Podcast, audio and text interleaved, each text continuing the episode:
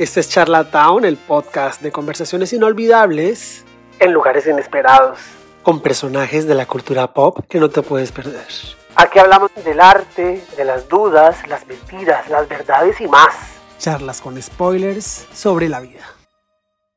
Yo soy Álvaro Emiliani, también me conocen como Albi Pop y soy tu anfitrión en Charlatown. Charlatown nace de las frases y las palabras inolvidables y de todas las historias que se pueden encontrar escondidas en una palabra. Así es como decidí condensar todas esas charlas y esas entrevistas con cantantes, actores, actrices, agentes de cambio en este espacio de la vida con spoilers. Y esto arranca con nuestro primer invitado, Raúl Sencillez, miembro de la icónica y buena vibra banda los Caligares de Argentina, que en el marco de la celebración de los 25 años de la agrupación, en medio de música, letras, nos reunimos para hablar en la intimidad de su habitación en un hotel en Bogotá sobre la música, la belleza y las palabras. Ese es Charlatown, hoy con Raúl Sencillez de los Caligaris. Hola. Buen día, ¿cómo va? Bien, bien, ¿y tú qué tal? Muy bien, acá estamos en el hotel. ¿Y cómo te trata la altura? Vos sabés que mm, a mí me afecta bastante la altura. Es algo que de las veces que vinimos acá, creo que es la primera vez que la siento tanto. Será porque salí a caminar un poco. Ah, suele Y sí, igual en México es como que también hay altura y me parece que lo siento más en México. Anoche lo hablaba esto y me decían que puede ser por la contaminación. ¿Será? ¡Jue madre! No salimos de un problema para meternos en otro. Igualmente te digo, se siente más en México, o sea, está más contaminado México que Colombia. Pero la sentí más fuerte ahora esta vez. O serán los años, que yo también cada vez estoy más, más viejo. No sé. No. Algo puede ser. La, vejez es interna. No es. sí, sí. Igualmente, te digo, yo ya me empecé a hacer cirugía estética, así que... Ah, sí, ¿por dónde empezaste? A ver. Me puse cabello. Uh, uh, Antes estaba bastante, tenía la frente mucho más atrás y un amigo me recomendó un tratamiento, ¿viste? Ok. ¿Qué sucede? El tratamiento es, un, es algo como para detener la caída. O sea, no es que vos hacer el tratamiento y te va a crecer cabello. No. Pero sí es para detener la caída y engrosar lo que uno tiene.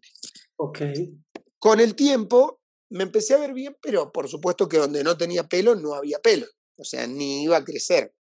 Y un día se me dio por, por preguntar, porque en, la clínica eh, estética donde hacen otros tratamientos también, que me, practicaba yo el tratamiento mío, le digo, ¿y, ¿y, porque ya pensaba en tatuarme, ¿viste? Hacerme algo en la cabeza. Porque claro, ¿viste? Como no tenía solución y me dice, no, no, sí tiene solución.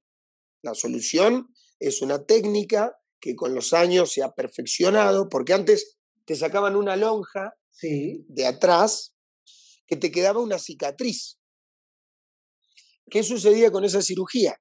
De esa lonja de cabello que te sacaban de atrás, sacaban bulbito por bulbito y eso te colocaban o te implantaban en la parte donde no tenías cabello. ¿Qué pasa? Hubo gente, yo conozco casos de gente que le sacaron la lonja, le quedó la cicatriz, le pusieron el bulbito y el bulbito no le prendió.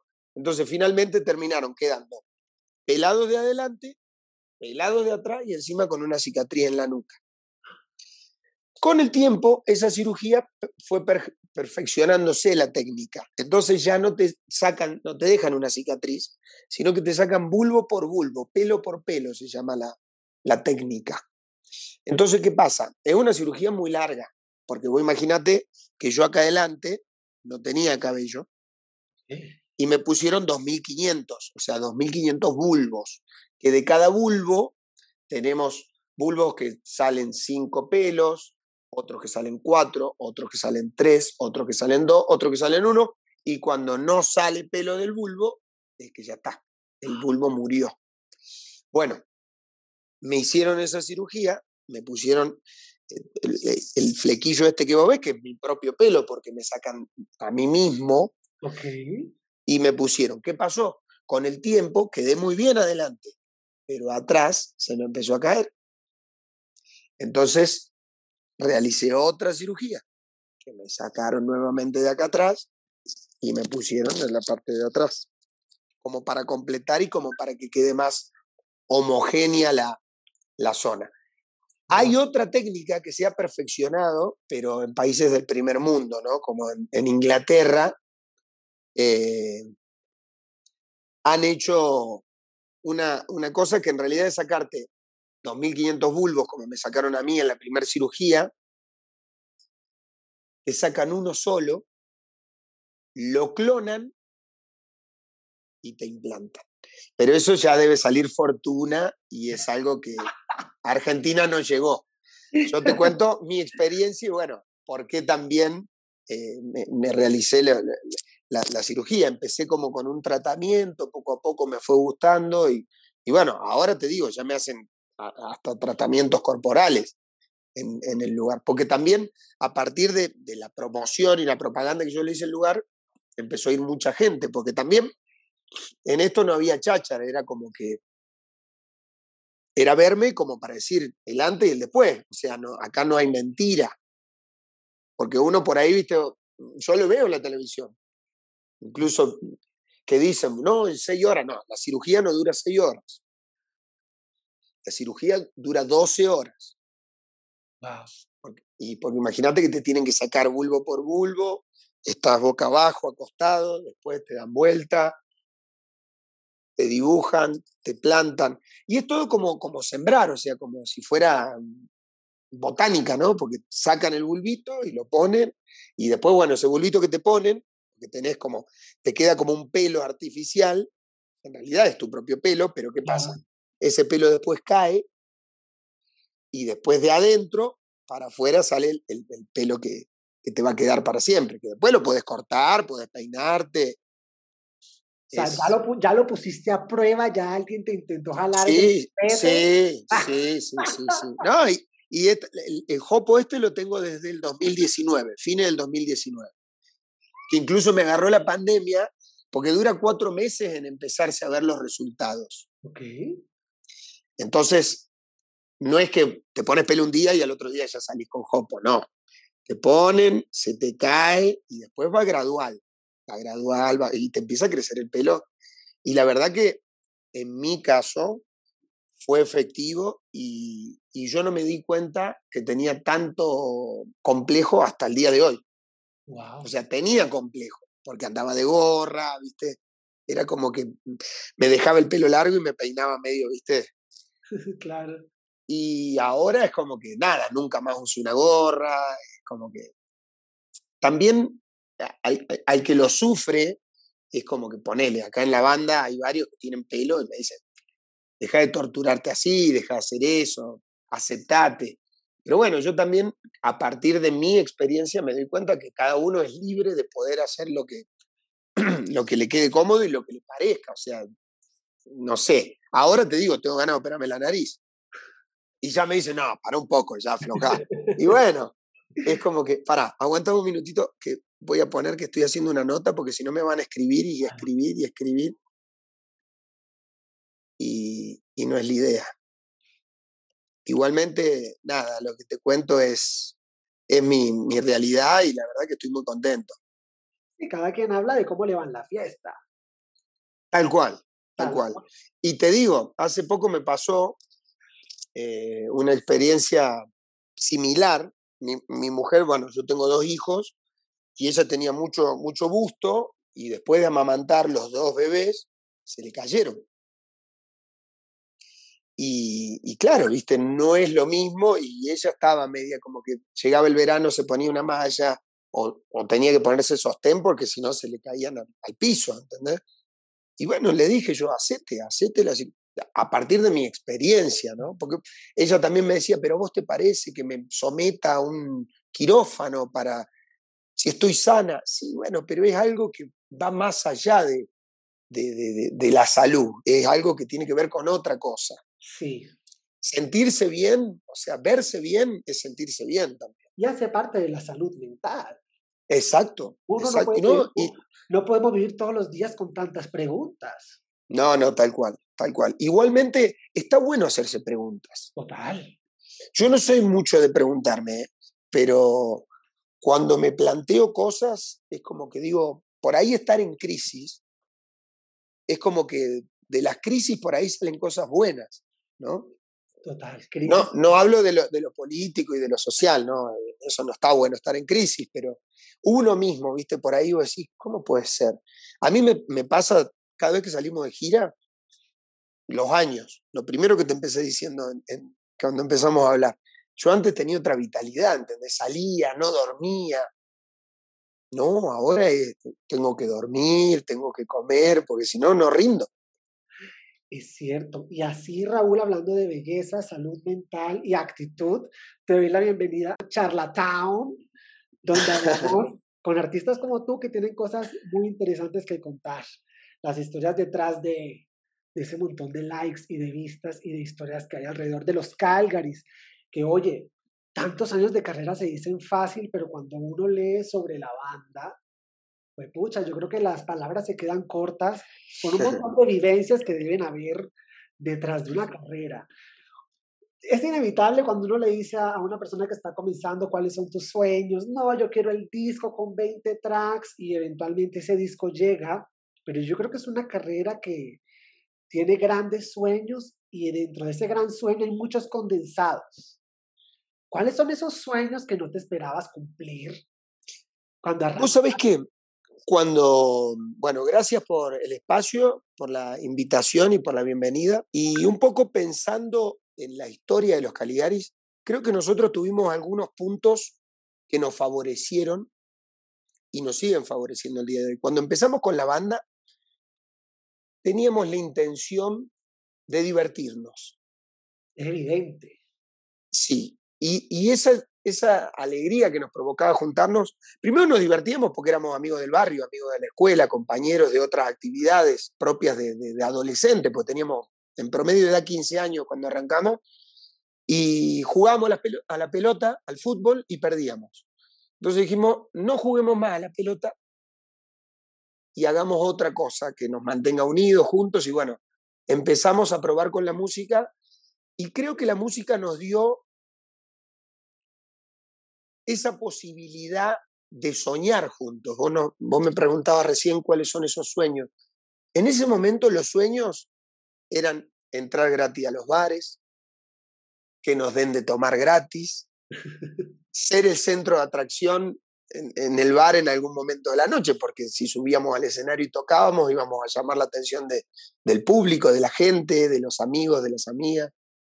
Y creo que envueltos en ese sueño y en esa aventura, sin querer queriendo, empezamos a, transitar un camino que poco a poco, cuando llegó la, posibilidad de grabar nuestro primer disco, que también empezamos en el, en el 97, el 24 de agosto de 1997 fue la primera vez que subimos un escenario que también, motivados por el hecho de que las profesoras nos aprueben en las materias, nosotros presumíamos que teníamos una banda que no existía. Entonces, a los compañeros les decíamos, bueno, hacen las fiestas de la escuela y dicen, ¿por qué no vienen a tocar ustedes? Y ahí fue que dimos el primer paso, subimos por primera vez un escenario y de ahí nos gustó, nos gustó la idea de, hacer música, de, juntarnos a, a, compartir. Y bueno, empezamos a tocar en bares, en pub, empezaron a sumarse otros integrantes en la banda que en el primer show no estuvieron y que eran amigos de la, de la cuadra, eran amigos que venían a los ensayos y veían que nos divertíamos y ellos también, y, y cómo me puedo sumar, y bueno, comprate un saxo.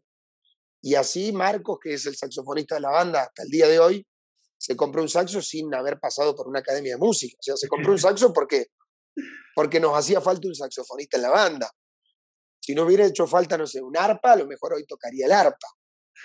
Pero, pero bueno, así fue como que fuimos como un divertimento, como un hobby. Y bueno, empezamos a ahorrar porque nos pasaba que siempre fuimos una banda muy numerosa y íbamos a tocar a bares, a pubs, donde habían tres micrófonos, una consola de ocho canales. Nosotros de movida éramos trece. Entonces dijimos, bueno, lo que cobremos lo invertimos en comprar micrófono, en comprar pie de micrófono, en comprar una consola, parlantes. Compramos todo eso también otra cosa que nos daba la posibilidad de poder ahorrar todo lo que ganábamos, era porque teníamos 15 años, vivíamos con nuestros padres, o sea, no necesitábamos dinero para, para pagar la renta, ni, y teníamos demasiados gastos. En la vida era muy distinta. Totalmente, totalmente. Empezamos a ahorrar y, y bueno, llegamos a, comprar todos esos, a cumplir todos esos objetivos, a comprar todas esas cosas que nos hacían falta para tocar en vivo, empezamos a ahorrar para grabar un disco. Ya por el 2000. En fines del 2000 en Argentina hay un estallido social, político y económico donde tuvimos cinco presidentes en una semana, donde el presidente de turno se escapó en un helicóptero. Bueno, cosas de Latinoamérica, no hace falta que explique tanto, ¿no? Sí, algún día Netflix me lo va a explicar mejor a las nuevas generaciones. Sí, es verdad. Bueno, la cuestión es que en ese momento nuestras ilusiones se vieron pinchadas de alguna manera porque el dólar se fue por las nubes, todos los ahorros que habíamos pensado para, para grabar un disco ya no servían ni para grabar una canción. Y en ese momento nosotros teníamos un demo que por esas casualidades de la vida llegó a una radio muy escuchada en Córdoba y en Argentina. Y un productor escuchó nuestra música y se acercó a nosotros con la propuesta, primero preguntándonos qué pretendíamos nosotros, y nosotros dijimos, queremos grabar un disco. Y él dijo, yo... No le dijeron, queremos entrar gratis a los bares, que nos den gratis. Ya en ese momento eh, los objetivos eran otros. Ya era grabar un disco. Okay. Y, y bueno, este productor nos tras un contrato mediante que, fíjate vos, éramos todos menores de edad para firmar un contrato discográfico, nuestros padres nos tuvieron que emancipar. O sea, nos firmaron un poder como para nosotros poder también ya accionar como gente grande, que no lo éramos, pero bueno, teníamos un montón de sueños y de ilusiones que a partir de ese contrato que firmamos, nuestro primer contrato discográfico, grabamos nuestro primer material y ese disco tuvo una canción que se llama Nadie es Perfecto, que fue un éxito rotundo en Córdoba y en toda la Argentina. A partir de ahí, nosotros con 20 años, 19, 20 años, nos miramos y dijimos qué fácil que era la música. Indiscutiblemente. Y ahí arrancamos, pero bueno, después de ahí nos dimos cuenta que no era tan fácil. Nos desvinculamos de este productor, empezamos a, trabajar de manera independiente, autogestionarnos. Eh, grabamos un segundo disco que no tuvo un éxito tan fuerte, pero bueno, nosotros ya seguíamos en carrera y, ahorrábamos dinero para, para, hacer giras, para promocionar, para grabar videos, para, para que nuestra música sea cada vez de más calidad. Y, bueno, así empezó poquito a poco como un divertimento y poco a poco se fue transformando en algo que, que, al día de hoy es nuestro modo de vida, es nuestra forma de vida, vivimos de, de, la música, tenemos esa suerte. La de la siesta me pareció un hit y la cumbia que lanzaron este año que de verdad, sí, escucharon una entrevista que decían que era como la luz al final del túnel, pero imagínate si la luz al final del túnel es una cumbia corriendo. ¿Cómo, cómo se crean las canciones y, en el momento de armar el setlist de, de un toque en vivo, o bueno, cuando se hacían los discos, que ahora los sencillos se lanzan solos, ¿cómo se arma esa identidad de la banda con la música nueva? ¿Quieren divertir o quieren tocar fibras? Mira, nosotros a la hora de componer, por lo general, tenemos distintas formas de composición. Depende también el, el, compositor dentro de la banda, porque somos una banda de 12 músicos y te diría que la mayoría, 8 fácil componemos. Entonces, a la hora de preparar un disco o a la hora de preparar una canción, cada uno presenta sus canciones. Llegamos, no sé, hubo discos que tuvimos más de 100 canciones para elegir 12.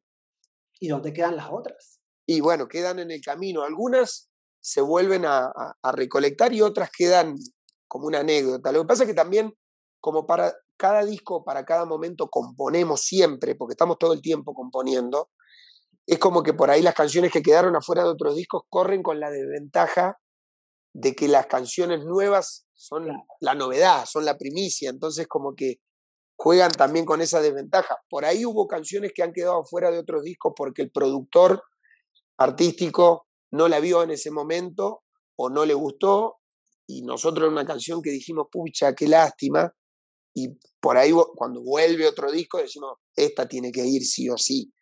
Y, y bueno, insistimos.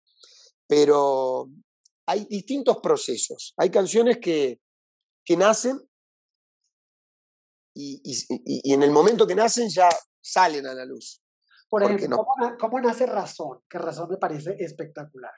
Bueno, Razón es de, Juan, que es uno de los vocalistas, el que canta la canción, y, fue una canción que nació así, como te digo, de esta manera. La compuso, la cantó y dijimos, esa canción es un éxito, eh, hay que grabarla. Y bueno, llegó el momento de grabar el disco y la grabamos de buenas a primeras. Y bueno, después la gente, por supuesto, es, es la que elige, ¿no? Y, acomoda cada canción en su lugar. Por ejemplo, vos recién me nombraste La Siesta.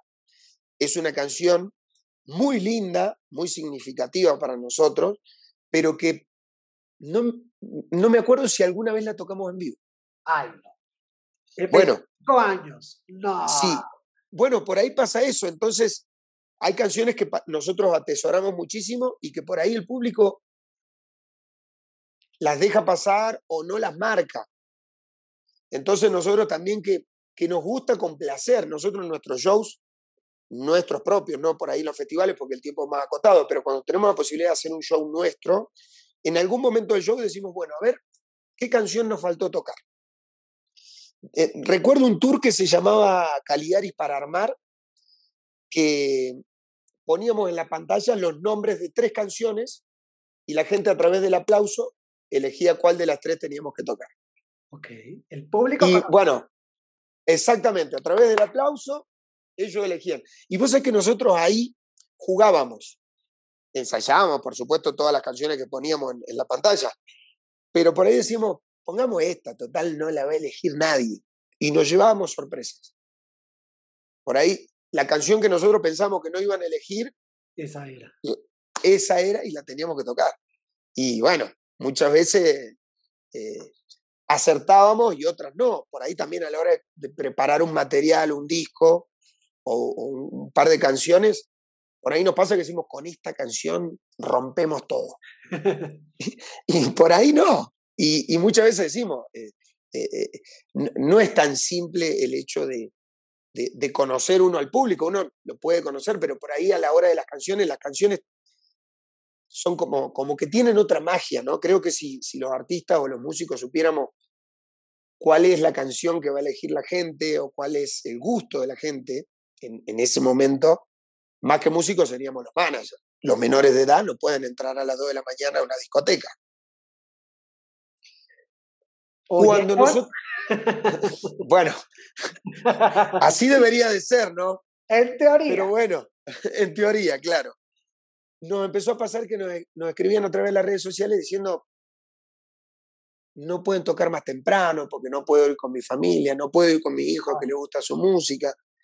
Entonces, fíjate vos cómo cambió eso que te contaba del año 97, donde queríamos ser el centro de atención, que nos vean las chicas, a las 3 de la mañana, brindar, y hoy por hoy nos damos cuenta que tenemos que tener cuidado por ahí con, con el mensaje que tenemos que dar, porque muchas veces no solamente tocábamos para los jóvenes que saben de lo que hablamos, pero por ahí muchas veces vienen niños en donde también se ven motivados por nuestra música y, no podemos cometer un error de dar un, un, mal ejemplo, ¿no? Por decirlo de alguna manera, sin dejar de ser una banda de rock, ¿no?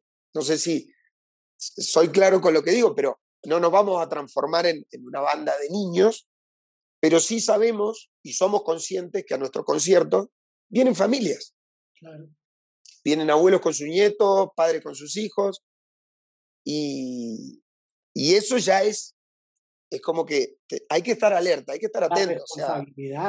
si bien nunca nos bajamos los pantalones arriba del escenario, bueno, yo creo que sí, pero eso fue hace mucho.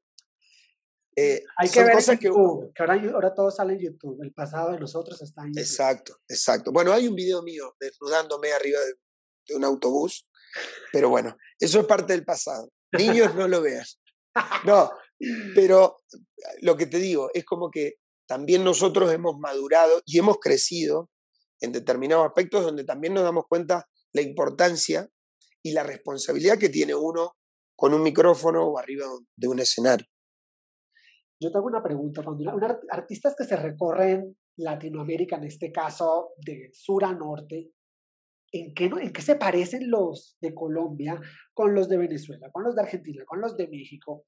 Que a veces uno cree que por hablar el mismo idioma eso es lo que más nos hace iguales, pero ¿qué característica ves cuando tú ves en el escenario a esta gente coreando tus canciones o que te reciben en los aeropuertos? ¿Cuáles serían esas características que en verdad hacen al latino? Ya, justamente hoy a la mañana en el desayuno hablábamos que salió un informe de los países más felices del mundo. Si uno se pone a pensar en felicidad, no puede dejar de decir, ahí tenemos que estar nosotros, los latinos. Pero no, porque esa encuesta, esa estadística, hace referencia a los países que son más felices porque todos sus servicios funcionan a la perfección. Entonces, claro, en el primer puesto creo que estaba Dinamarca, está Islandia, Suiza, todos países donde uno diría... Todo funciona. Exacto, son felices, pero nosotros los latinos creo que tenemos otra manera de celebrar la vida. Creo que somos, porque nos ha pasado, no sé, bueno, de Europa el único país que recorrimos y visitamos fue España, que hay muchísima similitud, me parece, por el idioma y por otras cosas, ¿no? Pero así todo, te diría que el latino es como que es de descontrolarse, es como de, descontrolarse en el buen sentido, ¿no? Creo que si tenemos que elegir un público, está de este lado del planeta, ¿no?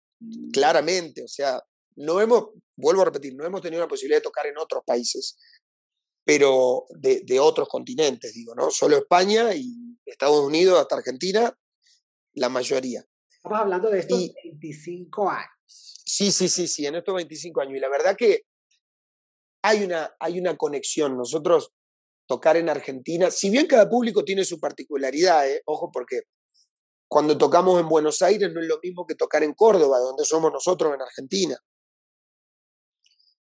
Es como que por ahí la lista de temas varía por los gustos del público y cómo es, ¿no? En Buenos Aires son como más recitaleros, más rockeros, más del pogo.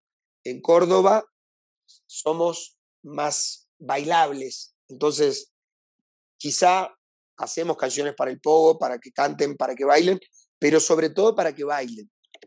Y bueno, acá Colombia eh, es un país que no escapa a esa realidad del salto, del, baile, de, corear de, y de demostrarte sobre todas las cosas el cariño que creo que eso es una de las cosas más lindas que tenemos nosotros los latinoamericanos.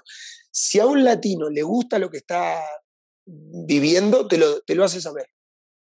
Increíble. ¿Qué es lo más rico, lo más emocionante de regresar a Argentina?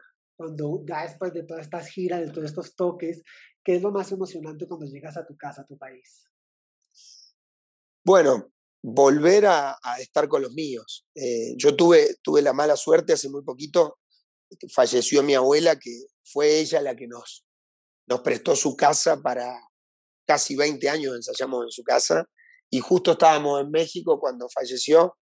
Era grande, y por supuesto es la cuestión lógica de la vida, pero eso fue una de las cosas fuertes, el hecho de no poder haber estado acompañando a mi familia. Creo que en nuestro caso lo que más nos reconforta y lo que más nos, nos motiva es que nuestra familia está allá haciendo fuerza por nosotros porque todo nos salga bien. Y cuando volvemos creo que lo que más nos gusta es, ese encuentro, ¿no? Pero tenemos la suerte, como, como te dije recién, de que a cada lugar que vamos nos reciben con los, abrazos, los brazos abiertos y, y nos hacen sentir como si estuviéramos en nuestra propia casa. Es increíble. Y hablando de Argentina, hay bandas que a mí me encantan, como Tambiónica o, o Los Pingüos, Argentina tiene muchas bandas y, una música que aparte de la historia del rock, es una música muy contagiosa y la gente a veces no se da cuenta que en Argentina se escucha mucha cumbia. ¿Por qué el cómo, cómo, llegaron a ese mensaje tan positivo, como tan de pasarla rico, que la gente se sienta bien? Bueno, la pandemia nos pegó fuerte. Creo que como a todas y a todos, eh, fue un momento impensado. Creo que en un comienzo pensábamos que era 15 días, ¿no? O que iba a ser algo de, de China. Y cuando se acercó acá fue fuerte. La verdad que cuando nos, sobre todo nos tuvimos que quedar adentro de casa, fue como una película, ¿no? Como una serie de Netflix. Y, y bueno, la verdad que nosotros siempre tratando de ponerle un, una gota de optimismo, ¿no? Y, y bueno, nada, fue... Una palabra que se utilizó mucho en, la cuarentena fue reinventarse. Creo que todos de alguna manera nos reinventamos. Nosotros con la banda a empezar a hacer otras cosas que por ahí, quizá por los viajes que teníamos antes de la pandemia, no estábamos y no teníamos la posibilidad, pero siempre tuvimos la idea de hacer un programa de radio, eh, siempre tuvimos la, idea de hacer un programa de televisión y todo eso, uy, perdón.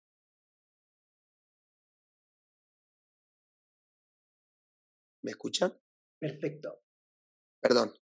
Y todo eso eh, lo hicimos durante la pandemia. En Argentina fue muy severa la cuestión de la cuarentena, donde no podíamos salir de casa si no era con un permiso. Y la verdad que fue duro, fue duro y, y, lo sorteamos de esa manera. Empezaron a aparecer los shows streaming, los conciertos digitales. Y, creo que de alguna manera, también respondiendo un poco, porque me preguntaste hace un rato, el público. La verdad que eh, el público hoy por hoy sentimos que así como los artistas, los músicos y el público, es como que lo disfrutamos más que antes. Sentíamos esa necesidad. Estaba esa idea de que eh, los trabajos esenciales, yo creo que todos los trabajos son esenciales si uno trabaja de eso. Lógicamente que éramos conscientes de que en un momento donde no nos podíamos acercar, no, no podíamos estar en contacto, el tapaboca, la distancia, por supuesto que nosotros no hacíamos fuerza por, por tocar cuando los médicos la estaban pasando muy mal y muchísima gente que se contagió y muchísima gente que ya no está más acá con nosotros. Fue duro, la verdad que fue de una película y una película de terror, pero bueno, por suerte ese tiempo quedó atrás, pareciera al menos que quedó atrás. En Argentina se empezaron a liberar eh, los espacios, seguimos usando el tapaboca y hay distanciamiento, pero todo el verano que, que, tuvimos nosotros pasado tocando. En enero un poco menos por la presencia de la variante nueva, la Omicron, pero que poco a poco parece que se fue diluyendo. También uno va, va escuchando las noticias y también va tomando una postura en base a eso. Bueno, en nuestro caso, por supuesto que volver a tocar era también con los recaudos propios. De hecho, la gira se llama Todo vuelve a comenzar porque es un fragmento de una canción que hicimos y, y también porque nos, nos parecía el momento de volver a comenzar. Ingeniamos algunas cosas cuando la pandemia aún estaba bastante severa, que se volvieron a reactivar los conciertos con ciertos protocolos, que la gente no se podía parar. Bueno, nosotros ideamos una coreografía donde bailábamos sentados. Yo había hecho un aparato que en realidad era para concientizar a la gente de que no se desmadrara la cosa, entonces el aparato era el, el responsablómetro 9000, donde me había puesto una mochila, un casco con una luz acá arriba y una pistola con láser, y en la pantalla un búmetro donde yo señalaba la mitad del, público y señalaba y se veía el búmetro. Y bueno, primero empezaba probándolo con algunos integrantes de los Caligaris. Claro. Entonces, lo, indicaba al, al, más sinvergüenza que tenemos en la banda, que es Marcos, lo señalaba con la pistola y marcaba, se iba hasta 100, la gente lo aplaudía, porque era el responsablómetro, medía el grado de responsabilidad que tiene cada persona. Y se iba a cero. Entonces, eso, lo puedes, vender en los colegios. Sí, sí, fue, fue un invento que, que la gente lo disfrutaba mucho porque ahí lo agarraba Marcos, que es el saxofonista, lo sentaba, le ponía el tapaboca, lo medía y ahí medía 50%. Y bueno, después lo hacíamos con el público y medíamos de un lado y del otro, y de un lado medía menos que del otro. Y era porque estaba Marcos de ese lado. Entonces lo corríamos a Marcos y ahí medía. Bueno, y al final del, del show medíamos a toda la audiencia, a todo el, público en general, y daba 100% y le dábamos un aplauso, porque realmente fue un sacrificio que no solamente los artistas, los músicos y toda la gente que, que tenía la necesidad de salir a trabajar y que la gente se vuelva a juntar. Todo el mundo la sufrió la pandemia, creo que el público más que nadie. Hoy por hoy las redes sociales cumplen una función más que importante, pero eh, no hay como el contacto, como el cara a cara, ¿no?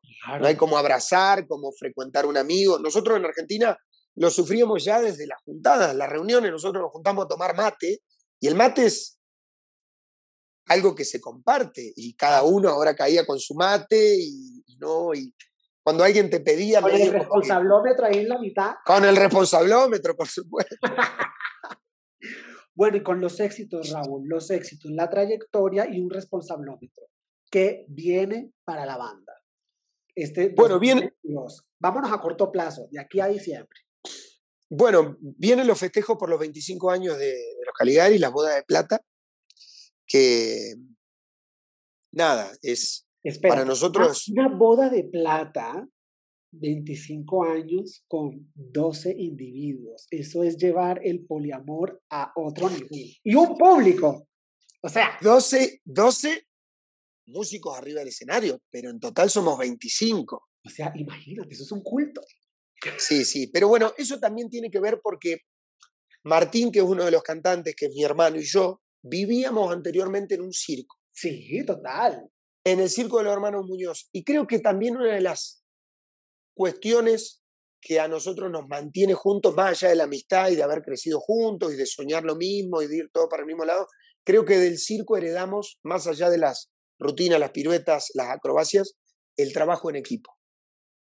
Y consideramos que, el, éxito de los Caligaris es precisamente un éxito de todos. Acá no hay un líder, no hay un Messi, acá somos todos iguales y cada uno tiene su función y su rol. Y creo que sigamos estos 25 años disfrutándonos eh, creciendo, por supuesto, madurando muchas cosas, aprendiendo sobre todo.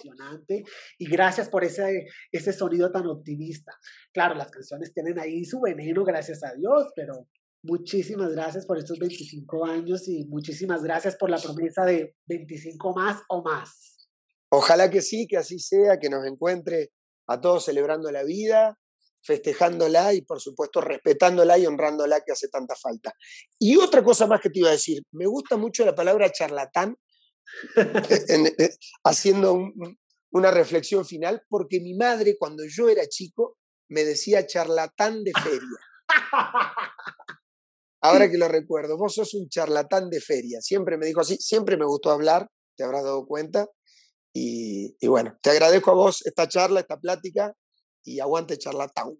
Charlatown, quedamos con y hasta la próxima. Vámonos, a, vámonos de, de, maricumbias, de combiancheros. Con, Por supuesto. Con Máximo, quedamos con gracias. Chao. Muchas gracias a vos. Y así llegamos al final de Charlatown. Yo soy Álvaro, nos vemos en la próxima. Chao.